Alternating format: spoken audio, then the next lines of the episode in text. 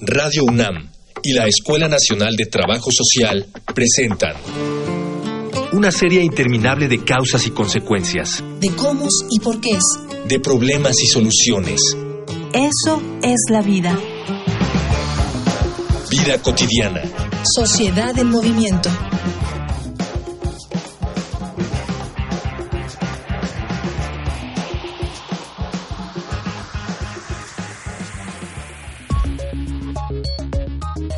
En 2001, como conmemoración al 50 aniversario de la Convención sobre el Estatuto de los Refugiados, la ONU declaró el 20 de junio como Día Mundial de los Refugiados. México tiene una larga tradición de asilo y por añadidura de retos que esta condición implica, la Oficina del Alto Comisionado de las Naciones Unidas para los Refugiados, ACNUR, lanzó la campaña hashtag con los refugiados en junio de 2016 para pedir a los gobiernos que colaboraran y cumplieran con su deber en relación a los 65.6 millones de personas que se encuentran en esta situación alrededor del mundo. No se trata de compartir una carga, sino de compartir una responsabilidad mundial basada tanto en la idea general de que todos somos humanos como en las obligaciones muy específicas contraídas en virtud del derecho internacional. Por eso es que hoy, en Vida Cotidiana, Sociedad de Movimiento, hablaremos de refugiados en México. Y para platicar del tema, nos acompaña la maestra Miriam Guadalupe Castro Yáñez, profesora de práctica comunitaria de la Escuela Nacional de Trabajo Social, y Karen Galicia Buendía, alumna de sexto semestre de la Escuela Nacional de Trabajo Social, que ha realizado intervención social con población refugiada. Dialogar para actuar, actuar para resolver.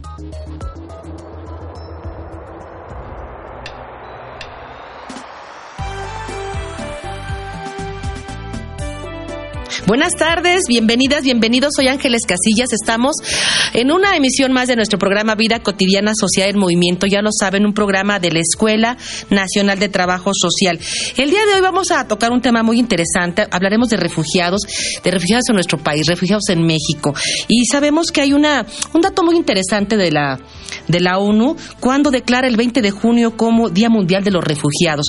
Vamos a hablar justamente de esta tradición que tiene nuestro país, de cómo estamos pues atendiendo, afrontando esta problemática, el acompañamiento, ¿no? Este, esto es parte de las preguntas que vamos a tratar de contestar el día de hoy con quienes nos acompañan. Antes les pido por favor que escuchen las diferentes formas de comunicarse con nosotros. Adelante. Facebook, Escuela Nacional de Trabajo Social, ENTS, UNAM. Twitter, arroba comunica, ENTS. Instagram, comunicación, ENTS. Ya regresamos, ya escucharon los medios de contacto. Estamos y pensamos hablar de refugiados en México y nos acompañan aquí en cabina la maestra Miriam Guadalupe Castro, maestra de la Escuela de Trabajo Social, especialista en el tema. Bienvenida, maestra. Muchísimas gracias por la invitación. ¿Y qué creen? Como a los jóvenes les gusta mucho participar en ese tipo de temas, quisimos compartir eh, con alguien especial, con Karen Galicia, una alumna también de la Escuela de Trabajo Social que ha tenido experiencia justamente desde la práctica escolar y queremos que los jóvenes nos digan cómo le están haciendo y qué experiencia vivieron. Y si les parece, vamos a iniciar a manera de introducción, a manera de contextualizar para quienes nos escuchan. Maestra, eh, Miriam, ¿qué, ¿qué tenemos que conceptualizar, entender cómo diferenciamos qué es una persona refugiada. Perfecto. Muchísimas gracias, maestra. Eh, la primera precisión que se tendría que hacer es la diferencia que existe entre refugiado y migrante. Muchas veces la confusión de estos términos va a generar problemas para la población. Debemos entender a un refugiado como aquella persona que sale de su país de, origen por una cuestión de violencia social o violencia eh, política, perdón, que pone en riesgo su vida. Puede ser una cuestión de ideología eh, opositora a la que está en el gobierno, puede ser también una cuestión eh, de origen étnico, la religión, eh, la cuestión de, la nacionalidad, la preferencia sexual. En algunos casos hay motivos que tienen que ver con cuestiones naturales, catástrofes que hacen que se desplace aún en contra de su voluntad. Esa, esa persona es reconocida en un marco jurídico internacional, por el derecho internacional está reconocida.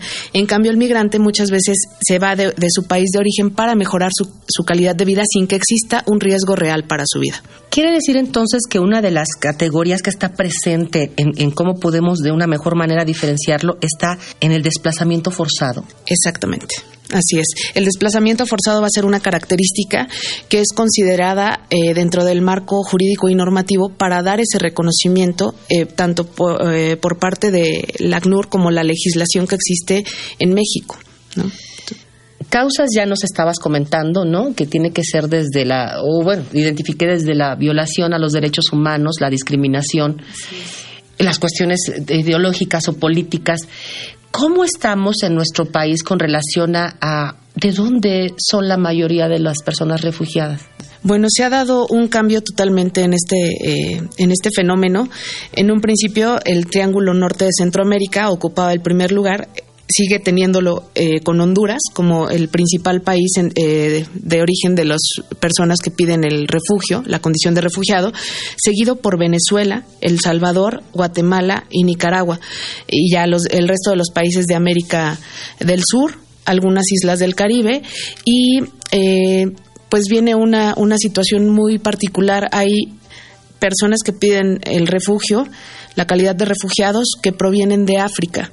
En este momento está principalmente República del Congo como una de las de las este de las nacionalidades que están metiéndose dentro del mapa de, de asilo. ¿Cómo, ¿Cómo es que solicitan esta condición? Es decir, si no la solicito, no, no tengo la condición de refugiado? No, de hecho, la condición de refugiado lo que va a permitirle a la persona que, que, la realice es tener acceso a todos los derechos básicos que están reconocidos en la Constitución, que tienen que ver con derecho a la salud, a la vivienda, al trabajo, a la educación.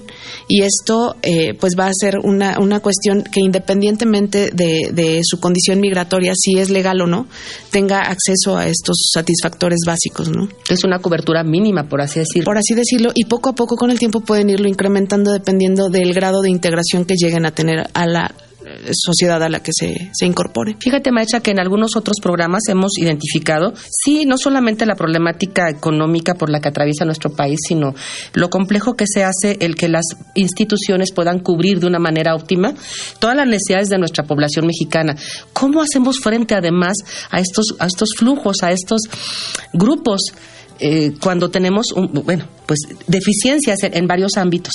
Pues de hecho, ese es uno de los grandes desafíos que tiene el, el gobierno mexicano desde el reconocimiento del refugio, porque los trámites, eh, una de las situaciones que nosotros identificamos a partir de la experiencia con, con, esta población el año pasado, en las visitas de seguimiento que se hacían, es que eh, los trámites son muy complicados, son, se van prolongando y el sismo que hubo en 2017 tuvo mucho que ver, porque eh, son aproximadamente tres meses para que se les dé el reconocimiento o no, y esto se fue postergando en plazos mucho mayores debido a la falta de presupuesto. O sea, tenemos una, una crisis eh, en ese sentido y es uno de, de, los desafíos que tiene que enfrentar el gobierno actual, el, cómo se va a asegurar esa opción de refugio para las personas eh, que tienen en riesgo su vida de, en su país de origen, o sea que su vida está en riesgo a partir de, de estas situaciones que se mencionaron. ¿Quieres comentar al respecto, Karen? Este sí, muchas gracias por la invitación. Bueno, me gustaría agregar un poco a lo que dijo la maestra. Eh, esta situación que muchas personas nos comentaron sobre el refugio, si se los iban a dar o no, a pesar de que estaba aplazado, muchas personas tenían el conflicto más en el ámbito de la educación con los niños, porque encontramos casos de niños que necesitaban salir del nivel de la primaria para ingresar al nivel secundaria o incluso de secundaria a nivel preparatoria. Entonces, sí se les dio la pauta para estudiar, pero era muy forzoso tener la, de, la documentación necesaria. Híjole, ¿cuántas complicaciones en cuanto a documentos, identificación, acceso, lo decías, a diferentes ámbitos que tienen que ver con la cobertura de tus necesidades básicas? Eh, gracias, Karen Maestra. ¿Cuántos, no sé si tengamos la cantidad, cuántos refugiados en condición de refugiados tenemos en, en, nuestro, en nuestro país? No hay una cifra que se haya dado exacta. Lo que sabemos es que hasta septiembre de 2018 había 17.116 eh, solicitudes de, refugio en, en, la comisión, en la Comar. Eh, y la resolución pues obviamente tiene que, o implica un análisis de la situación que hace que esta persona llegue a México. No es nada más el llegaste y aquí está la la este la condición de refugiado. Son muchos trámites. Es eh, considerar este este aspecto eh, de que esté en riesgo su vida para poderles otorgar esa, este, esa calidad de refugiados. Esa calidad de refugiados. Vamos a seguir platicando del tema. Les vamos a invitar a escuchar un material que nos prepara producción. Vamos a una infografía social. Infografía social. Cada año, en promedio, 1.400 extranjeros se dieron por vencidos en su búsqueda de hallar una oportunidad en México por la vía legal. El tiempo de espera fue el principal detonante. Hasta diciembre de 2017, 7.834 aún esperaban una respuesta. La situación se recrudeció desde octubre de 2017, cuando, a causa del sismo del 19 de septiembre, la Comar emitió una suspensión de plazos, esto quiere decir que aunque es posible solicitar el asilo en la nación, el tiempo de respuesta, que antes era de 45 a 90 días, ahora no tiene límite. Al mes, la manutención de una persona refugiada cuesta alrededor de 20 mil pesos. El sitio web de la Agencia de las Naciones Unidas para los Refugiados en México, ACNUR, dice lo siguiente. Si tienes miedo de regresar a tu país porque tu vida corre peligro, puedes solicitar protección como refugiado en México. En este sitio web podrás informarte sobre el proceso para solicitar la condición de refugiado en el país, conocer cuáles son las instituciones que pueden apoyarte y aprender sobre tus derechos y responsabilidades. Regresamos ya de la infografía social. Estamos platicando del tema de refugiados, principalmente en nuestro país. Ya nos comentaban nuestras invitadas algunas cifras, algunas de las causas, pero sobre todo la forma en la que distinguimos a estas personas con características muy, muy específicas que las diferencian de los, de los migrantes.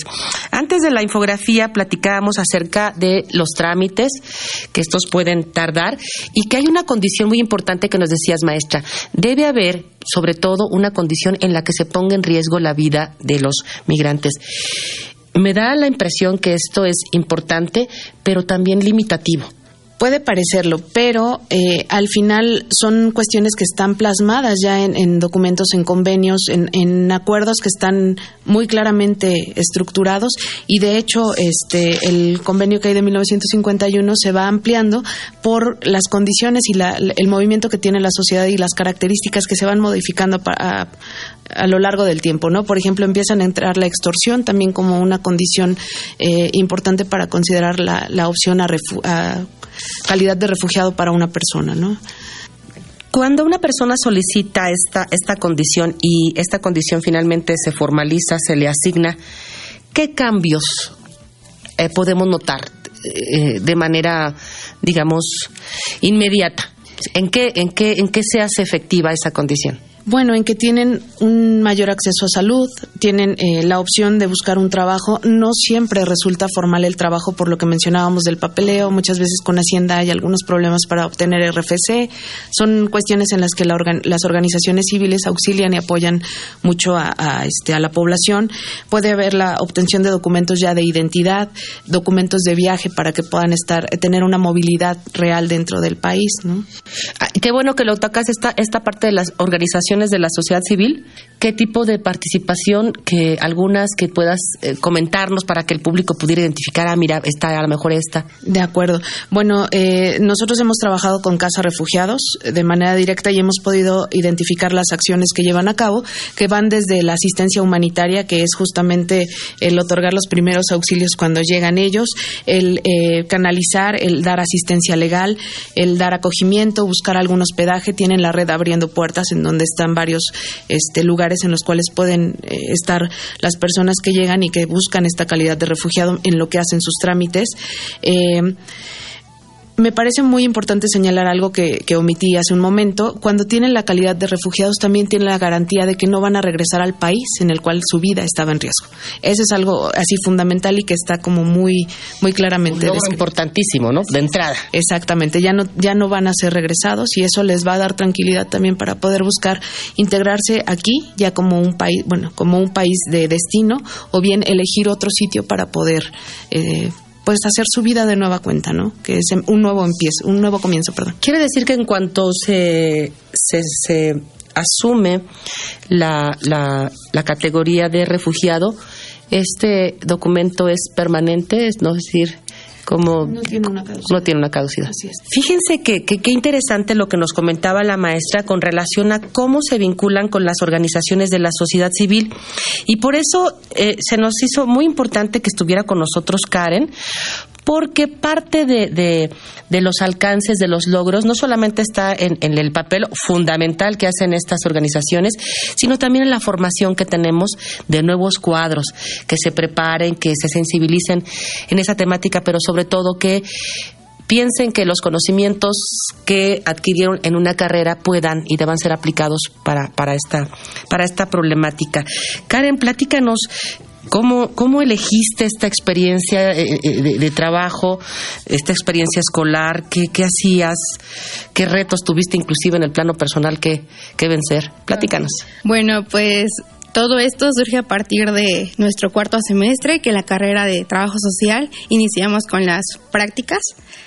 Eh, yo elegí práctica comunitaria porque en segundo semestre estuve haciendo mi proyecto de investigación que consistía en migrantes a partir de niños. Entonces, como lo mencionó la profesora, migración y refugiados son temas muy diferentes. Entonces fue cuando decidí decidirme por la práctica y elegirla.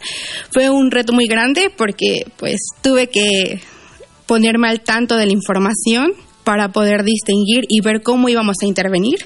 Entonces, bueno, me gustaría iniciar con la parte de que es muy import- importante crear un marco de reflexión en donde la empatía y la solidaridad son primordiales ya que para la profesión en trabajo social es un tema que resulta urgente atender a partir de diversos procesos que implican el acompañamiento durante su estancia en México y las, los seguimientos de su condición.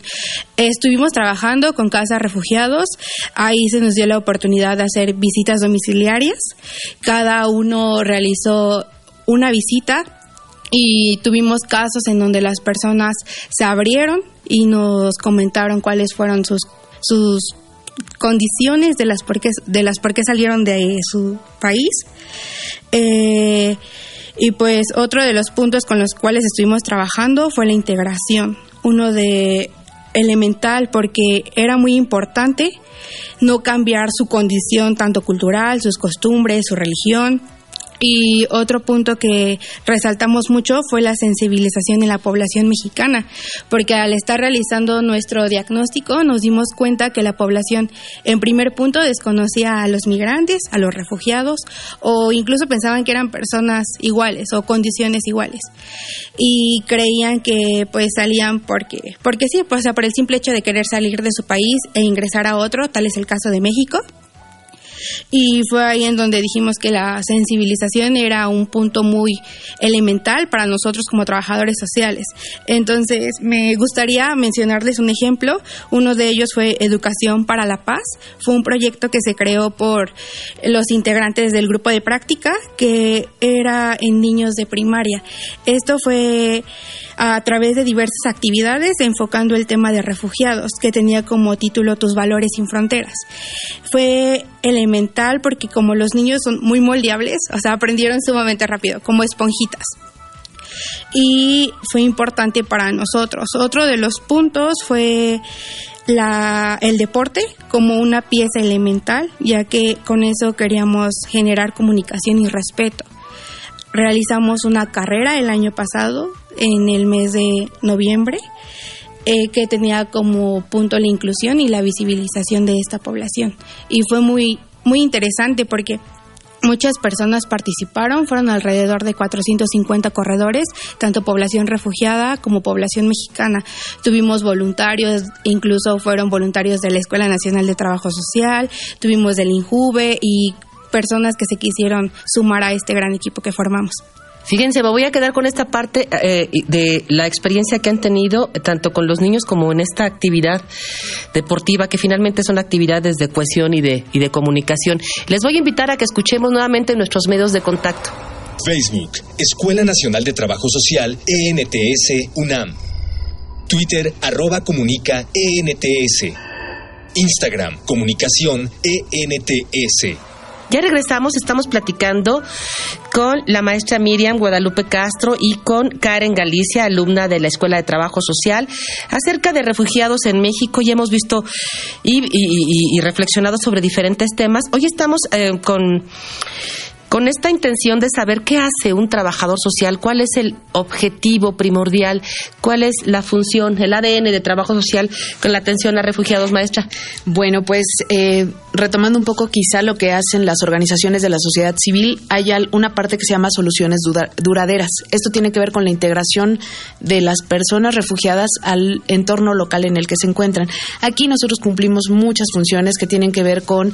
Eh, la este, educación social y aquí es algo muy importante porque la migración está como muy criminalizada en el contexto en el que nos encontramos. Eh, la percepción de, la población mexicana, lo hemos este, estudiado un poco en, la práctica, tiene que ver con, eh, son personas que vienen a quitarnos oportunidades o vienen a delinquir. Sin embargo, no es así. Las personas refugiadas como lo hemos mencionado, tienen características muy particulares y se pueden incluir en, eh, a la población residente en la Ciudad de México sin mayor problema.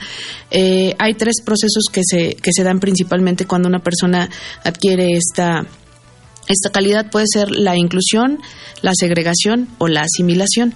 La idea es que haya integración. La diferencia con la asimilación, la asimilación sería que haya una pérdida de los valores, de las creencias, de la identidad que tiene la persona refugiada. En cambio, la integración le va a permitir conservar esas características y eh, poderlas practicar aún siendo parte de este contexto, enriqueciendo también nuestra cultura, ¿no? Eso es algo muy interesante. Siempre todos tenemos algo que aportar y, y estas personas pues traen su riqueza, sus ideas, la gastronomía, todo puede, puede ser muy valioso aquí. Eh, en este proceso, evitar la segregación también tiene que ver con un proceso de, educación social, eh, difundir información real respecto a la población, no, no quedarnos con lo que de repente se ve muy mediatizado.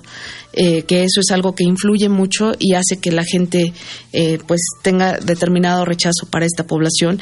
Está también la parte de buscar que se garanticen los derechos sociales de este sector de la población, eh, el acceso a la salud, también orientar a, la población. En, en, todo esto podemos estar influyendo.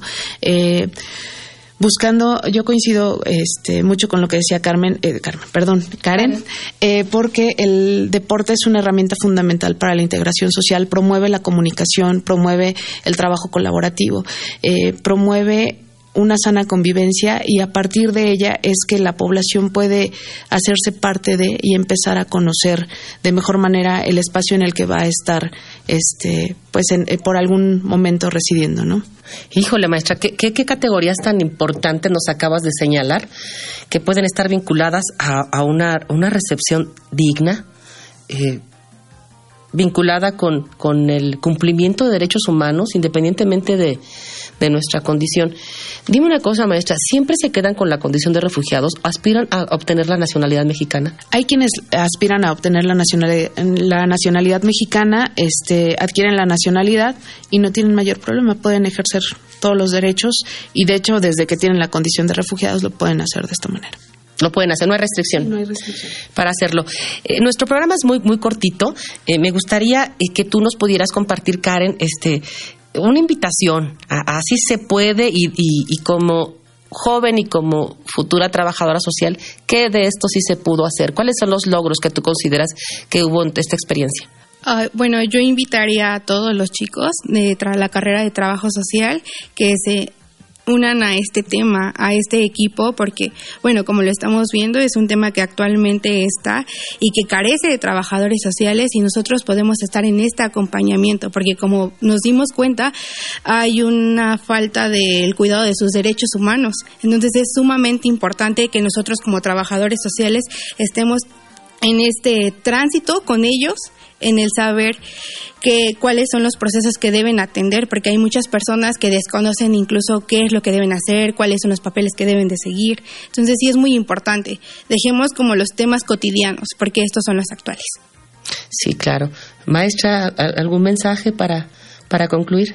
Pues yo creo que al final del día todos podríamos estar enfrentando esta situación muchas veces no es sencillo comprenderlo porque no hemos estado en la necesidad de huir por cualquier cuestión de las que hemos mencionado. Entonces, es importante ser empáticos, solidarios y respetuosos para poder construir un mejor entorno para ellos. Desde, desde la universidad. Desde, Sí, porque no solamente es una responsabilidad de participación de, de, la disciplina del trabajo social, ¿qué otras más? Pues realmente se necesitan psicólogos, se necesitan médicos, se necesita eh, toda la gente que tenga esta perspectiva de, de ejercer su profesión con una perspectiva humana.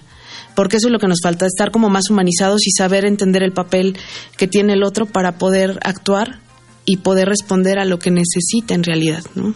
Y por eso, por eso, por eso queremos tanto a nuestra universidad, por todo el potencial que tiene para integrarse en estos equipos fundamentales y necesarios para atender una problemática tan compleja como esta. No me resta más que, quedarme con esta, con esta, digamos, sensación de si podemos, si podemos em, generar solidaridad, si debemos también generar empatía con estos grupos. Eh, pensemos que esta condición no la eligieron, están obligados a, transitar, a llegar a un espacio que, que pudiera ser tan placentero o tan eh, negativo, inhóspito como nosotros queramos que, sea. ¿no? Me voy a despedir agradeciéndole a Karen, estudiante de trabajo social que haya estado con nosotros, por supuesto, a la maestra Miriam Castro Yáñez. Gracias, maestra, por haber estado y felicidades por toda la labor que realizan con estas organizaciones de la sociedad civil. Obviamente voy a agradecer a quien hace posible esto, que es Producción Miguel Alvarado. Muchas gracias. En la postproducción Luis Tula, en la información Cindy Pérez, Jorge Herrera. Hoy nos acompañó en los controles Ángel. López, gracias Ángel y a todas y todos los que hacen posible este programa porque nos siguen, porque les interesa, porque se vinculan con las problemáticas que nos aquejan día a día. Yo soy Ángeles Casillas, confío en que coincidamos en nuestra próxima emisión. Bonita tarde. Vida cotidiana es una coproducción entre Radio UNAM y la Escuela Nacional de Trabajo Social.